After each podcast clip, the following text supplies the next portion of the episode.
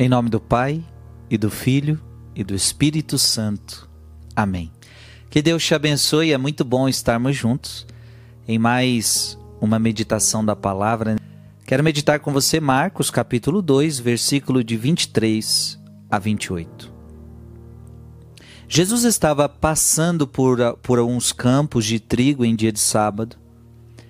Seus discípulos começaram a arrancar espigas enquanto caminhavam. Então os fariseus disseram a Jesus: Olha, por que eles fazem em dia de sábado o que não é permitido? Jesus lhes disse: Por acaso nunca lestes o que Davi e seus companheiros fizeram quando passaram necessidade e tiveram fome? Como ele entrou na casa de Deus no tempo em que Abiatar era o sumo sacerdote, comeu os pães oferecidos a Deus e os deu também aos seus companheiros? No entanto, só aos sacerdotes é permitido comer esses pães. E acrescentou: O sábado foi feito para o homem e não o homem para o sábado. Portanto, o Filho de Deus é Senhor também do sábado. Palavra da salvação.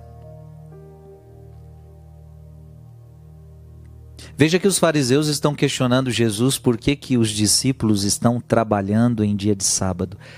O judeu, leva, o judeu leva muito a sério o seu sábado.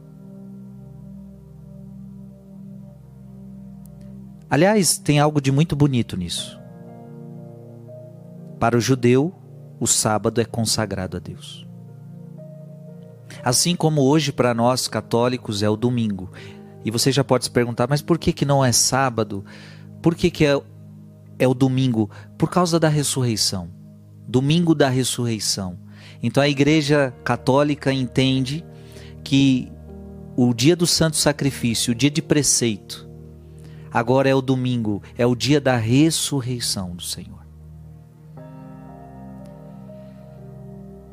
Que é um dia de descanso. Assim como Deus trabalhou seis dias, como está no livro do Gênesis, no sétimo dia ele descansou. É um dia de descanso consagrado a Deus. Portanto, para o judeu, ele levava isso muito a sério, não pode trabalhar. E aí os fariseus veem que Jesus está comendo, arrancando espigas. Mas vocês não podem fazer isso dia de sábado.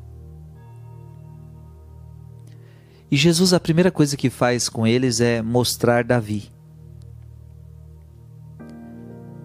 Por acaso nunca lestes o que Davi e seus companheiros fizeram quando passaram necessidade e tiveram fome? Ou seja, Davi fez a mesma coisa. Por que, que vocês não falam alguma coisa? Porque os fariseus eram eram eram os mestres da lei, né? Jesus está querendo mostrar uma coisa muito importante. Os discípulos estavam com fome e, portanto, precisavam comer. E os fariseus estão criticando isso, ou seja, eles estão olhando mais a lei do que a misericórdia. Os fariseus aqui, eles estão sofrendo de um problema.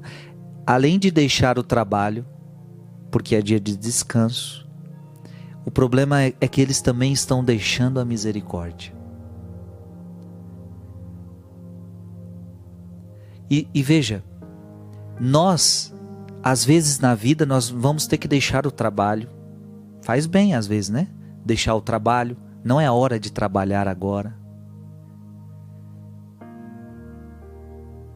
Não é hora de estudar agora.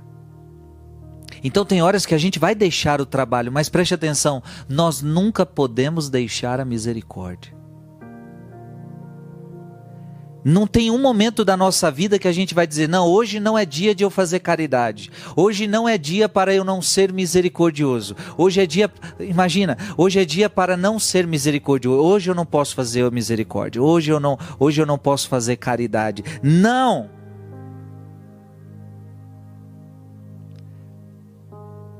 Nós temos descanso de trabalho, nós temos descanso de estudo, nós temos descanso de muitas coisas, mas a caridade não tem descanso. Você nunca pode se cansar de fazer o bem.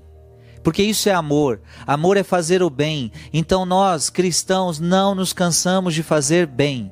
Não nos cansamos de fazer bem. Todo dia é dia de fazer o bem. Todo dia é dia de fazer o bem. Tem gente que diz assim, a gente tem até um ditado, né? A paciência tem limite. Não, não, não. Na vida do cristão, o amor não tem limite, porque paciência é, uma da, é um dos desdobramentos do amor. São Paulo vai dizer: o amor é paciente. Então, pronto. O amor, todo dia é dia para amar. Todo dia é dia para fazer o bem. A própria igreja tem o livro de direito canônico, por exemplo, que é o livro das leis da igreja. E o último cânon é a lei suprema da igreja é a salvação das almas. Porque a igreja tem um monte de regra, né? Só que para salvar alguém, você tira essas regras. Eu vou te dar um exemplo. Eu vou te dar um exemplo. Por exemplo, vamos lá, tem, tem, tem vários exemplos. Mas, por exemplo, em perigo de morte, a igreja ela abandona suas leis para que aquela pessoa receba a salvação. Se, se tiver alguém morrendo do seu lado, por exemplo, e ela não foi batizada, qualquer pessoa pode então batizá-la. Pegar água e dizer: Eu te batizo em nome do Pai, do Filho e do Espírito Santo. Amém. Ou seja, você quer fazer o que a igreja manda, você pegou água, você colocou na cabeça da pessoa e você disse: Eu te batizo em nome do Pai, do Filho e do Espírito Santo. Amém a igreja entende que você pode fazer isso, em caso de morte. Por quê? O que está em voga aqui é a salvação daquela alma. E as leis que deve ser feito numa igreja, que deve ser um sacerdote, tudo vai caindo por terra para que aquela pessoa seja salva. Então até você poderia batizar em caso, cuidado, em perigo de morte, em caso de, de morte você poderia fazer isso. Então, as regras, a, a lei suprema da igreja é a salvação da, da, das almas. A caridade está acima de tudo. A, a lei suprema da igreja é a caridade, é a misericórdia. As regras, as leis, não podem engessar a caridade, não podem engessar a misericórdia. Todo dia é dia para fazer o bem. Todo dia é dia de ser misericordioso. A salvação das almas, a misericórdia e o amor é a lei suprema da igreja. Que Deus te abençoe em nome do Pai, do Filho e do Espírito Santo. Amém.